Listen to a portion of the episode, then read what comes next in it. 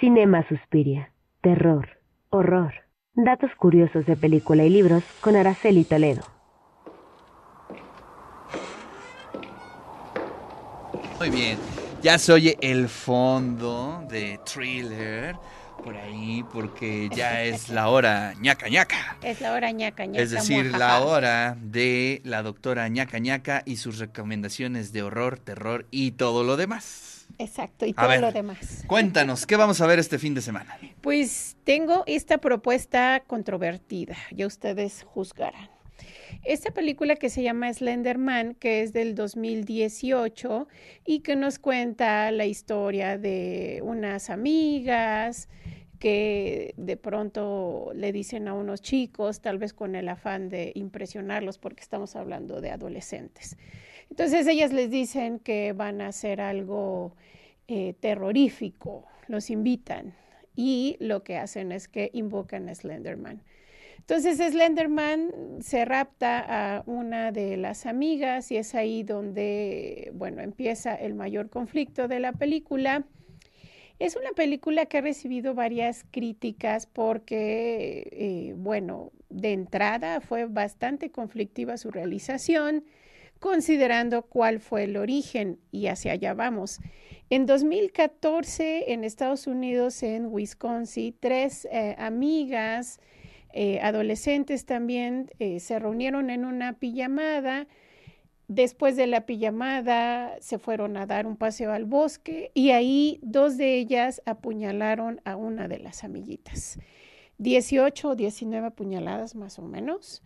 Y la chica logra sobrevivir, pero ¿qué es lo que pasa con estas eh, dos chicas que tenían la intención de asesinarla? Bueno, ellas fueron apresadas, diagnosticadas, una de ellas con esquizofrenia y la otra también como cómplice. Estamos hablando de que estas chicas van a cumplir una sentencia de 42 años o eh, una y veintitantos años la otra. Y por lo mismo, por este caso, pues la producción de esta película no fue en origen muy bien recibida Aparte, bueno, ¿por qué yo la recomiendo? Porque me parece que es interesante ver el documental que hizo HBO, y ese se puede ver en HBO, y la película para tener esta noción de lo acontecido en la realidad y lo que se toma como ficción. A partir de este suceso, bueno, pues las creepypastas se satanizaron porque este fue el origen del famoso Slenderman una creepypasta, pero en realidad fue un montaje, se realizó un montaje de este personaje extraño, un hombre largo que usa traje, que no se le ve el rostro, y eh, el creador lo que hizo es que eh, en varias fotografías eh, las truqueó, ¿no? Como se llega a decir. Eh, poniendo a Slenderman en el fondo, etcétera, y estas niñas que tenían la intención de asesinar a su compañerita, pues pusieron como pretexto que lo hacían para una ofrenda para Slenderman. Por supuesto, este ha sido un caso de alerta, uno de los tantos casos de alerta de la sociedad norteamericana. Y eh, por supuesto también no deja de ser preocupante porque estamos hablando de estas pequeñas que primero están jugando en una pijamada, están bailando, están cantando y de pronto le dan este giro a la fiesta. ¿Qué te parece, Ricardo? Oye, este, no le había yo puesto atención, pero este tipo de contenidos, además que es complicado. Es fuerte, es fuerte. Y corre mucho entre los niños. Es como una especie de coco eh, contemporáneo. Te digo porque mi hija lo conoce a la perfección, a este personaje. sí, sí, sí, sí. Eh, lo conoce muy bien eh, junto con otros personajes como Cartoon Cat, que también es este de personaje de, de creepypastas. Interesante, ¿no? Cómo este, ya se va diversificando. Me gusta mucho la estética de este tipo de, ¿cómo podremos decirle? Monstruos. Este... Sí, sí, sí, sí. son las leyendas urbanas. Son leyendas, efectivamente, ¿no? Eh, imaginarios. Exacto. Imaginarios, sí. Me gusta mucho porque es muy ambiguo y este sí dota de eh, de mucha oralidad, es decir, gran parte de lo que se dice o del efecto que tiene forma parte de la oralidad del personaje, de lo que se cuenta acerca de él.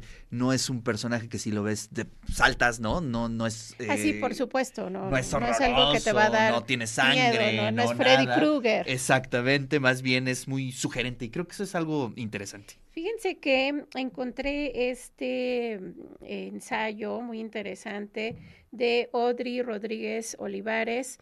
Se llama Creepypasta y el terror de Internet, publicado en Tierra Adentro. Y bueno, ella explica cuál es el origen de la palabra creepypasta. Dice, eh, creepypasta tiene su origen en, eh, en, otra palabra, copypasta, que viene de copy and paste, copiar y pegar. Son bloques de texto escritos generalmente con intención cómica y que otras personas copian y pegan en redes sociales y foros de Internet. Algunos ejemplos muy conocidos son el copypasta de Navy SEAL y su versión latinoamericana de Richie Phelps. Eh, la variación entre el copypasta y el creepypasta se da en que el creepypasta no tiene una intención humorística, más bien busca provocar terror en el lector, de ahí que el creepy eh, lleve el nombre. Ahí está ahí lo tenemos. Bueno, pues ahí está la recomendación. Este, a ver, lo que no entiendo es, hay un documental, ese lo ves en HBO. Ese documental se puede ver en HBO. Pero también la primera película que recomendaste. La película eh, se puede ver en Prime, lo pueden ah. comprar por 30 ¿Cómo se llama? en Prime. Se llama Slenderman. Slenderman. Sí, y el documental se llama Cuidado con Slenderman. Eh, una de las críticas que se le hizo al documental es que no nos presenta una entrevista con la chica sobreviviente. Imagínate, 18 apuñaladas y sobrevivir, tremendo.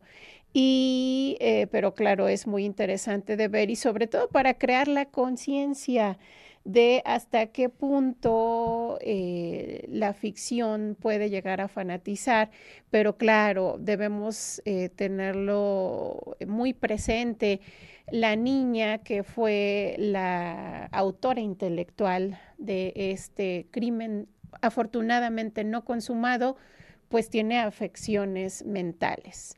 Entonces, eh, esto también nos puede hacer reflexionar sobre, como había mencionado antes, la satanización que se hace a las creepypastas, ¿no? Porque a partir de ese momento, pues ya este tipo de textos creativos empezaron a, mirarse muy mal.